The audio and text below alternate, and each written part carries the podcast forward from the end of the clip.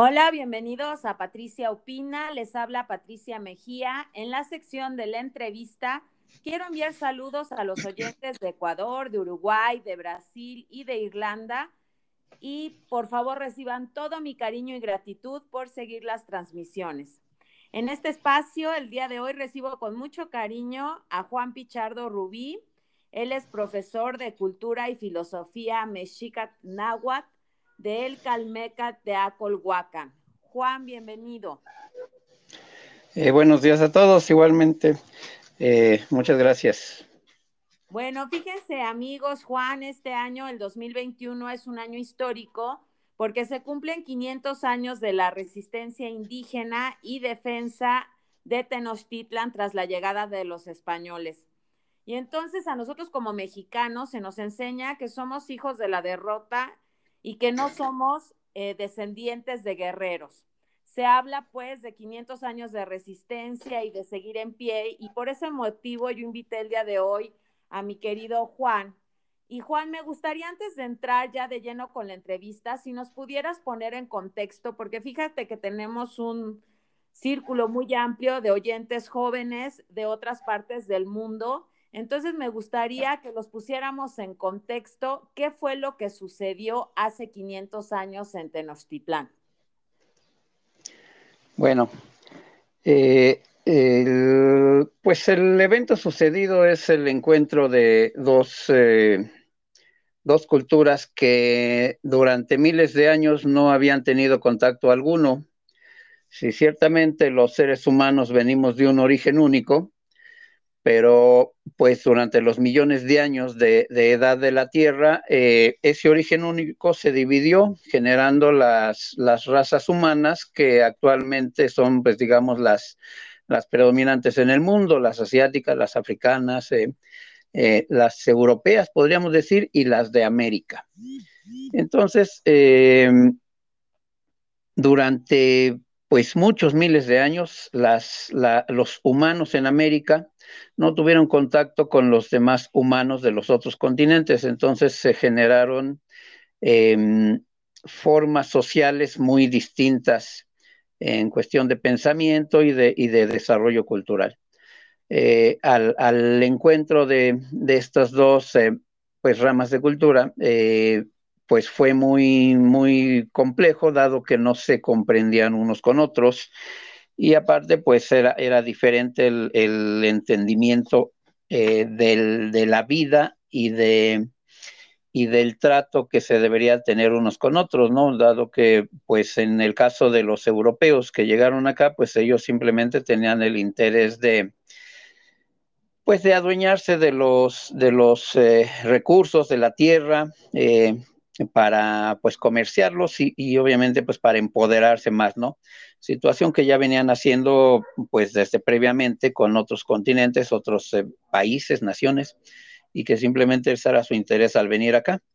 Eh, por el contrario, nuestra gente pues eh, no, tenía esas formas de, entendimiento de la vida y de, lo, de lo social, y pues los, los recibieron esperando que fueran o pensaran, cosa que nunca fue así. Entonces algo así sería como el contexto de, de, ese encuentro. Oye, Juan, y yo quería preguntarte, tú que eres un experto en el tema, ¿desde dónde conmemorar estos 500 años? Bueno, al momento como que no sería como pues mm, una situación así como de festejo ni de conmemoración, porque resulta que se, eh, tienen muchos eh, conceptos erróneos al respecto de esta historia. En realidad nuestros pueblos nunca se rindieron, tampoco nunca fueron pues como que mm, completamente sometidos. Eh, la defensa la siguieron haciendo durante siglos e incluso en la actualidad todavía se continúa haciendo esa defensa y, nuestra gente sigue muriendo defendiendo su tierra y sus recursos y, pues su cultura, ¿no? En este mismo año, pues muchos eh, defensores eh, de pueblos originarios han, muerto eh, precisamente en esa, en esa lucha de seguir defendiendo lo, propio, ¿no?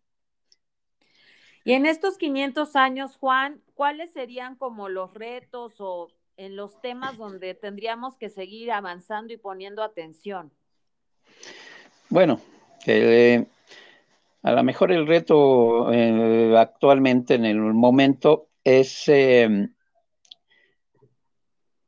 pues mostrar la falsificación histórica al mismo tiempo que mostrar eh, nuestra verdad histórica, porque nuestros, eh, pues nuestra gente, el pueblo mexicano en general, originario o mestizo, pues tiene una falsa información eh, al respecto de lo que es su propia identidad, ¿no?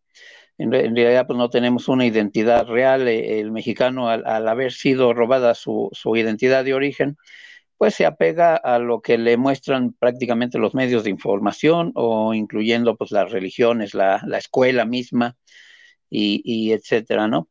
Entonces, lo que hace falta realmente es mostrarle la verdad cultural e histórica de nuestras naciones originarias, eh, pues al, mexicano, y no nada más al mexicano, a, todo, a todos los pueblos y naciones del continente, ¿no?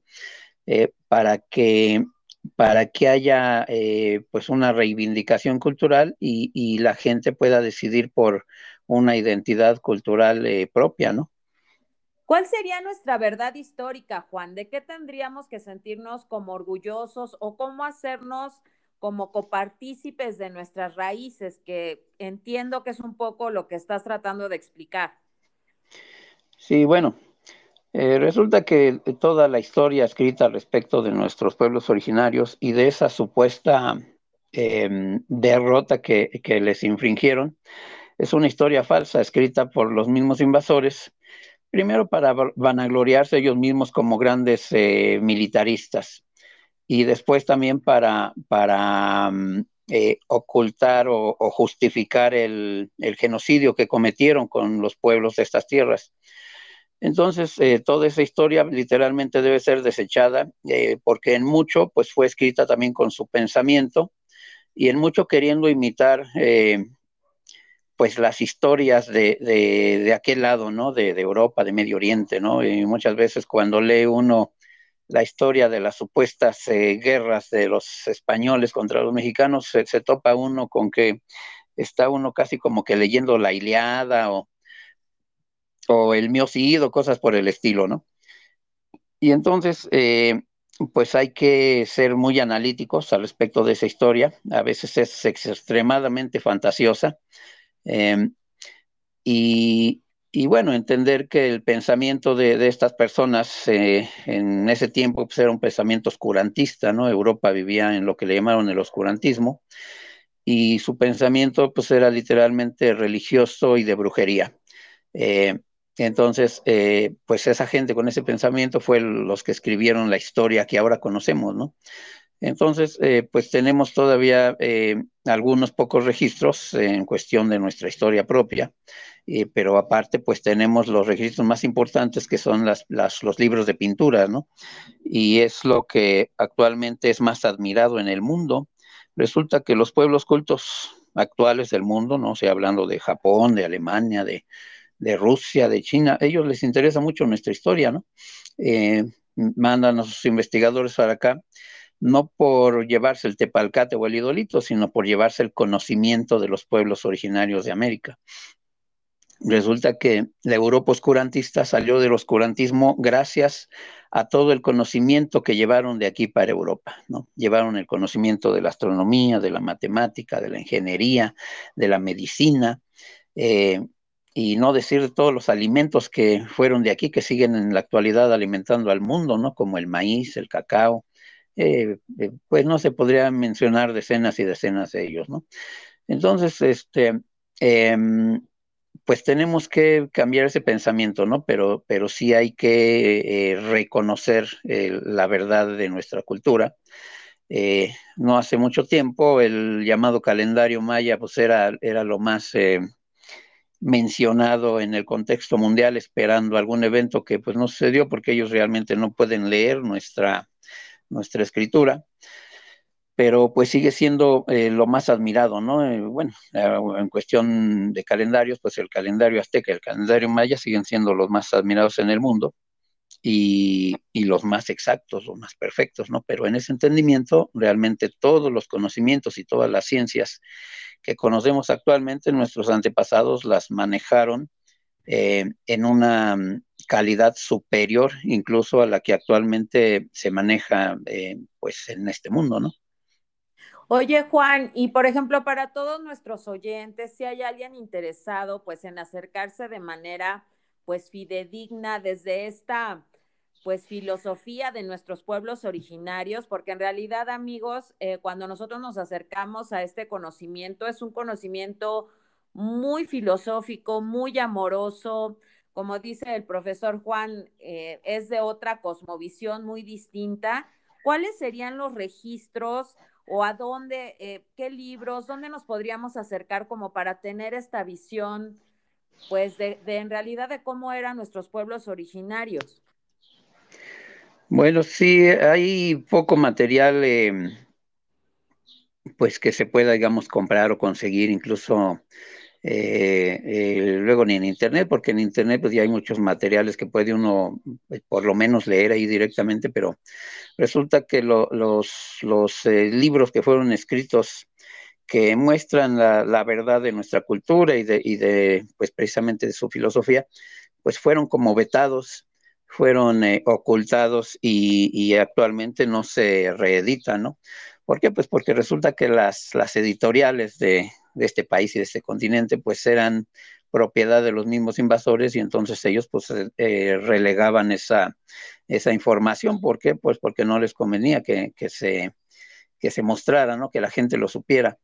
Entonces, este, por ahí, entre libros usados y, y pues algunas cosillas que se van eh, rescatando, pues sí aparecen materiales, ¿no? en, el caso yo les recomendaría lo que pudieran conseguir de un autor que se llama Domingo Martínez Paredes, eh, este personaje, bueno, falleció desde el siglo pasado. Durante el siglo pasado estuvo escribiendo sus libros.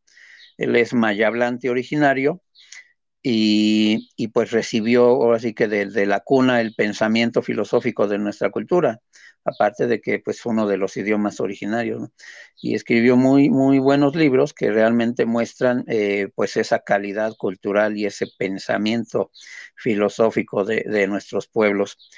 Entonces, este, pues eh, a lo mejor el primer libro que pudieran conseguir de él, que de hecho, pues cualquiera, hay uno que se llama precisamente Un continente y una cultura, de Domingo Martínez Paredes.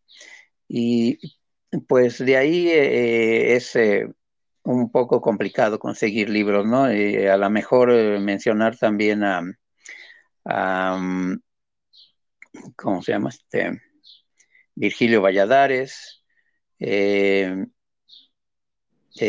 pues no sé, es eh, un poco un poco difícil, ¿no? La, ¿Miguel León Portilla se acerca o no? Eh, no, no, Miguel León Portilla, bueno, resulta que nuestra historia fue falsificada, ¿no? empezando por los frailes y después por los primeros historiadores europeos. Y los historiadores actuales, pues que tienen esa tendencia extranjera de escribir, em, eh, solamente lo que hacen es refritrear esa falsificación histórica, eh, incluyendo al mismo Miguel León Portilla. Ok. Oye, este Juan, eh, con motivo de esta pues conmemoración que ya nos dijiste que ni hay que conmemorar, yo te quiero preguntar qué opinas de que el gobierno va a inaugurar no una intervención ahí luminosa en el Zócalo capitalino y Reforma con una réplica del Güey Teocali y que van a ponerle ahora a la estación del metro Zócalo del sistema de transporte Zócalo Tenochtitlan y van a, sacar un timbre postal y un billete de la lotería, pues para esto. ¿Tú qué opinas, eh, pues, de esta visión de festejo? ¿Qué, ¿Qué opinión te merece esto? Bueno, yo creo que en alguna forma es eh, pues un poco bueno el hecho de mostrar eh, pues eh, parte de nuestra cultura. Lo que no es bueno es que se vea así como una especie de espectáculo, de show. Y tampoco es bueno que no el mismo gobierno, el Estado mexicano, no, no busque mostrar precisamente nuestra verdad histórica. Sería espléndido que, que nuestra verdad histórica y cultural se mostrara con, ese, con esos medios.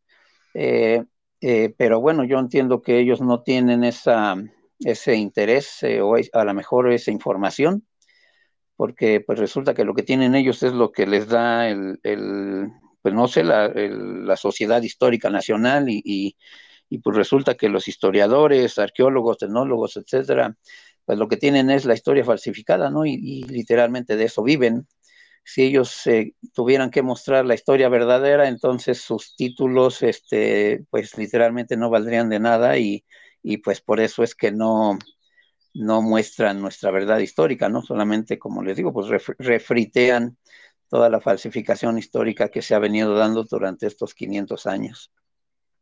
Juan, y fíjate que respecto a lo que estás comentando, el pasado 9 de agosto, pues se, se, conmemoró el Día Internacional de los Pueblos Indígenas y yo checaba en el lema que le puso, ¿no? La UNESCO de no dejar a nadie atrás, que los pueblos indígenas y el llamado a un nuevo contrato social. Yo quería preguntarte esto a ustedes como comunidades originarias, eh, ¿cómo lo toman? O sea, ¿en verdad están llamando a un nuevo contrato social? ¿Solamente es un eslogan? ¿En verdad están incluyendo toda su cosmovisión? O, solamente es, como dices, un espectáculo para decir, ah, bueno, sí los estamos incluyendo y, vamos a hablar de un nuevo contrato social. ¿Cómo lo viven día a día ustedes en sus comunidades? Bueno, pues ciertamente eh, es como nada más para ellos como cumplir el requisito por el cual cobran un sueldo. Eh, no se podría hablar así de una situación como de, un contrato social, es como cuando fue creada la SEP, que le ofrecía la, educación a los pueblos originarios o indígenas eh, con el objeto solamente de, pues de sumarlos, ¿no? De, de, quitarles su verdadera identidad, incluso su idioma, ¿no? Eh, igual como cuando, cuando se dice, ¿no? Que cuando se pierde un idioma se pierde parte de, la cultura humana, pues eh, eh, en esta situación deberían de permitirle a esos pueblos su derecho a, existir como pueblos propios y originales, ¿no? No originarios, sino originales. Resulta que, que pues la, cultura mexica o la cultura maya o la cultura mixteca no puede subsistir en otro medio. Eh, no se puede, eh, por ejemplo, hablar en la lengua mexicana pensándola en español. Como lo dije desde el principio, no es una forma de cultura absolutamente distinta y paralela. Y, no se puede dar eh, en la plantilla de otra cultura, ¿no? Oye, Juan, eh, yo sé que tú participas en diversos colectivos y que ustedes se rigen por calendarios, pues, de agrícolas, astronómicos, sociales. Y yo quería preguntarte este año, en, pues, en esta fecha, ¿qué es lo que ustedes tienen previsto o si ya empezaron a trabajar, qué es lo que están haciendo? Bueno, pues nosotros hicimos desde, desde previamente, el, precisamente este pasado domingo hicimos una actividad, em, pues entendiendo esta condición, ¿no? Eh, para nosotros, pues no es este, precisamente la, fecha que se da del, de la llamada caída de Tenochtitlan, porque resulta que antes que Tenochtitlan, pues Texcoco sufrió la misma condición. La ciudad de, bueno, Tetzicoco, que es su nombre original, eh, pues eh, pasó por eso previamente, ¿no? Eh, eh, en, ese falso o, mal entendimiento de la historia, resulta que Texcoco era la gran capital de, pues, de esta región de Anáhuac y de toda la Confederación Mexicana. eso es algo que los historiadores no conocen y no entienden porque pues, no tienen información adecuada o, o, a lo mejor pues no quieren entenderla, ¿no? Eh, pero al haber sido, eh, pues, eh, pudiéramos decir, tomada la ciudad de Texcoco, las demás ciudades ya era cuestión solamente de tiempo, ¿no? No hubo una derrota militar, pues, de un enfrentamiento militar, sino que fue una, una derrota por lo que ahora le llaman la guerra bacteriológica, ¿no? Que los, los europeos aplicaron eh, cuando vieron que pues nuestra gente no se iba a someter por su decisión. Y entonces al estar las ciudades envueltas en la epidemia de viruela, pues simplemente fueron eh, primero pues abandonadas, tratando la gente de replegarse a donde no tuviera la enfermedad, pero por mala suerte, pues con ellos mismos fueron llevando la enfermedad hacia las demás ciudades. Y entonces el, español pues ya simplemente fue ocupando las ciudades que estaban pues enfermas eh, y semi-abandonadas, ¿no? Eh, entonces, pues obviamente eso le sucedió primeramente a, a antes que a Tenochtitlan pero siendo Techicoco la capital del, del, consejo o el llamado Tlatocan de la Confederación Mexicana, pues entonces las demás ciudades ya, ya eh, no tenían, pues era cuestión prácticamente de tiempo, ¿no? En que también fueran eh, tomadas.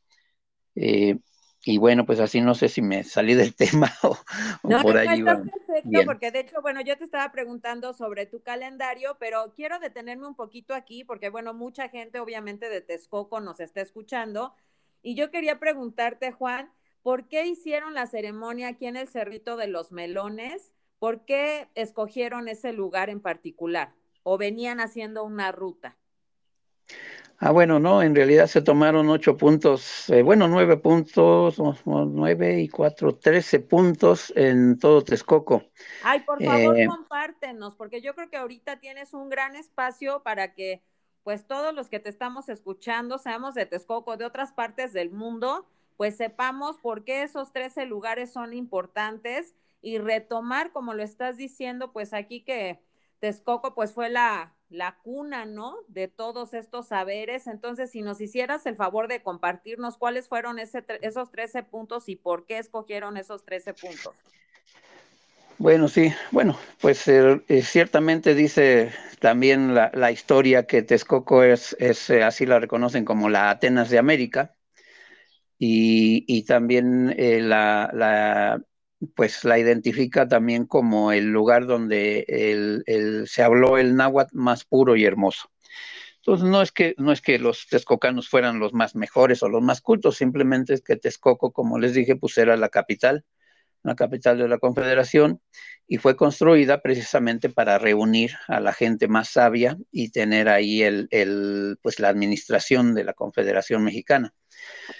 Entonces, eh, pues en, su tiempo fue la ciudad eh, mayor, la ciudad más grande, obviamente con pues, la mejor arquitectura, etcétera, etcétera, y, donde se tomaban las decisiones pues, de la confederación que abarcaba gran parte del continente.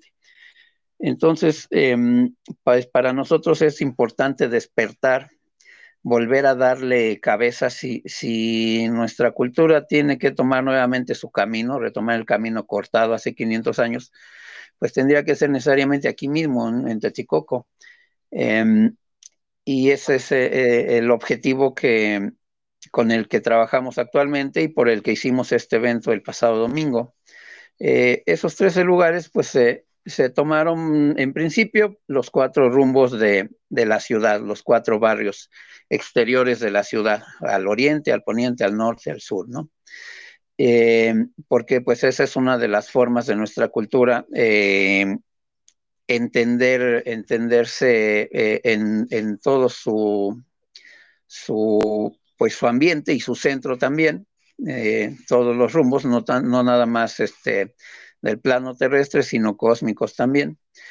Y, los demás puntos, pues eh, lugares eh, importantes dentro de la ciudad y también dispersos para precisamente convocar que los habitantes se enteraran de que estábamos eh, realizando la actividad, porque si nos hubiéramos centrado en un solo lugar, entonces mucha gente ni siquiera pues hubiera tenido un, un, pequeño mensaje, ¿no? De que estábamos trabajando.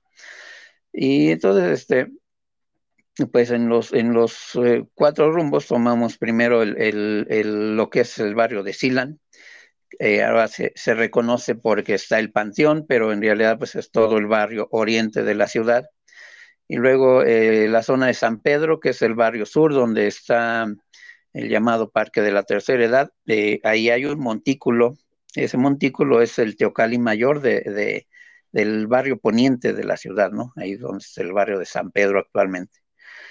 Y, bueno, pues así en ese entendimiento tratamos de ocupar este, varios espacios, incluyendo este pequeño jardincito donde está el, la zona arqueológica de los melones, pues porque es otro de los puntos de, eh, eh, pues de interés eh, de, de, nuestra cultura, ¿no? Y pues eso fue principalmente el objetivo. Ya luego nuestra labor queríamos realizarla en el jardín central para pues precisamente eh, que fuera visto y, y, poder informar a mayor eh, cantidad de gente, nada más que por la condición pues de la, del semáforo respecto de la pandemia, pues nos indicaron que no era posible que se hiciera ahí y nos ofrecieron que lo, lo lleváramos a cabo en la Alameda Texcoco y pues así fue como lo, lo hicimos ya posteriormente de ese inicio en todos esos puntos, ya nos reunimos ahí en la Alameda y ahí llevamos a cabo ya toda, toda la actividad de conferencias, talleres y, y la danza ritual. Oye, Juan, ¿y qué otras actividades tienen pensadas para el resto del año o ya con estas actividades que tuvieron el fin de semana es con lo que van a participar? Si alguien que nos está escuchando quisiera integrarse, ¿qué es lo que viene o cómo pudieran sumarse a las actividades que ustedes como colectivo están proponiendo? Bueno, eh, nuestras actividades son permanentes, ¿no? En, de hecho, eh, pues nuestras clases de, idioma y de cultura se, mantienen activas. Eh, y de ahí, pues primeramente, nuestro, nuestro trabajo es este, volver a practicar la cultura. Y entonces con, eh, pues con los compañeros de los diferentes pueblos, primero es el calendario agrícola, ¿no? Ya de momento, pues ya se hicieron varias ceremonias al respecto. Ya se hizo la ceremonia de la consagración, la ceremonia de la siembra. Eh, ahorita pues eh, vienen ya ceremonias cuando ya la, la, la planta ya creció y, y, posteriormente la cosecha y después la ceremonia que le llaman ahora la ofrenda de muertos. Eh, eso respecto de las ceremonias agrícolas, ¿no?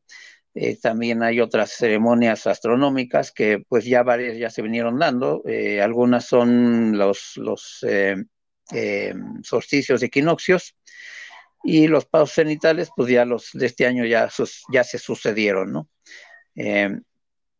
Entonces es, todo eso pues lo, lo, seguimos llevando a cabo y también estamos rescatando de algunos pueblos algunas ceremonias que que todavía queda un poco en la memoria de algunas personas, principalmente los adultos, que se llevaban a cabo, pero que se dejaban de practicar eh, pues durante ese, ese periodo, ¿no? En el que fue literalmente prohibida la práctica de, de, de la cultura, ¿no?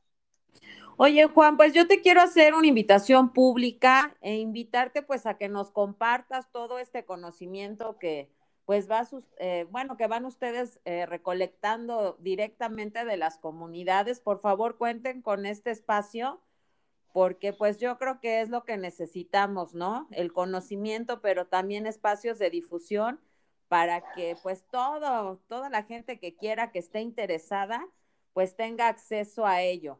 Juan, si alguien de nuestro auditorio está interesado en contactarte, yo quiero comentarles, compartirles que yo conozco al profe Juan de hace ya muchos años, porque tomé un curso de, de náhuatl, que Juan, a mí me encantaría, digo, si tú quisieras y, y, tuvieras la disposición, que tuviéramos un espacio, si quieres, a la quincena o a la semana, donde nos contaras sobre alguna palabra, porque quiero comentarles, amigos, que tener al profesor Juan es un deleite, sus actividades son divertidísimas. Y en esta parte de la cosmovisión de, de, nuestros pueblos, una palabra te puede llevar a horas de explicación, porque como él lo, está, lo ha estado refiriendo, cada palabra no se puede entender en español por esta parte metafórica, por esta parte filosófica, y yo diría que hasta poética, Juan. En verdad que yo te escucho hablar y, bueno, hablar obviamente en, en náhuatl, y para mí así es un deleite porque tienes que entender como todo el trasfondo que hay detrás de la palabra tlazocamati, por ejemplo, que no es un simple gracias, ¿no? Entonces, este, ¿cómo ves?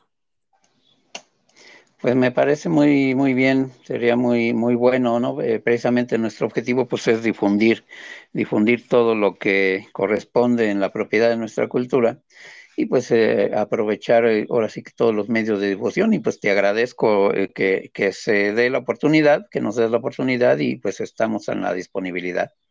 Oye, Juan, y si alguien que nos está escuchando te quiere contactar para unas actividades vía Zoom ahí de, de, del idioma y de la cultura, o aquí físicamente, o de qué manera ustedes están difundiendo todas las cuestiones de idioma y cultura. Si alguien quisiera tomar clases contigo, ¿dónde te puede contactar?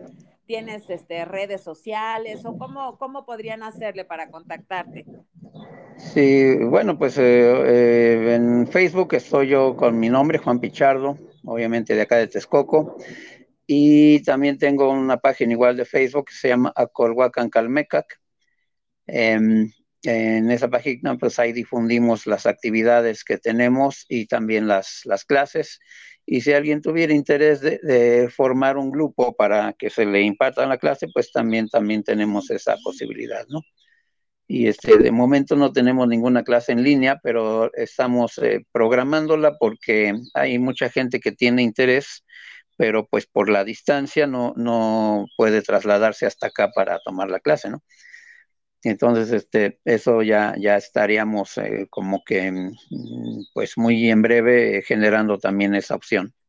Claro, Juan, y sobre todo, mira aquí que yo tengo oyentes que llegan a Alemania, que llegan a Gran Bretaña, tengo de Polonia. Entonces, si nos están escuchando desde allá y están interesados, pues un grupo, un grupo de Zoom ahí que te hagan tus depósitos por PayPal y este y aprenden ellos y ayudan aquí a la difusión de nuestro idioma y de nuestra cultura. ¿No? Si quieres luego te ayudo ahí con ese tema. Juan, ¿quisieras agregar alguna otra cosa? Pues eh, agradecer solamente la posibilidad de, pues de transmitir esta, esta información a tus, eh, a tus oyentes y, y pues eh, eh, igualmente pedirles ¿no? Que, que, busquen, que busquen la identidad de, mexicanos, ¿no? que no seamos los mexicanos solamente absorbidos en otro, en otro sistema, en otra identidad extraña, sino retomar nuestra propia identidad ¿no? y, convertirnos en, en mexicanos verdaderos. Gracias. Pues Juan, yo te súper agradezco, te mando un abrazo muy fuerte y vamos a seguir en comunicación con este proyecto aquí que ya salió ahorita. y pues muchas gracias, que tengas un excelente día. Igualmente, buen día a todos, muchas gracias. Bueno, nos vemos pronto y yo los espero en una siguiente transmisión de Patricia Opina. Gracias.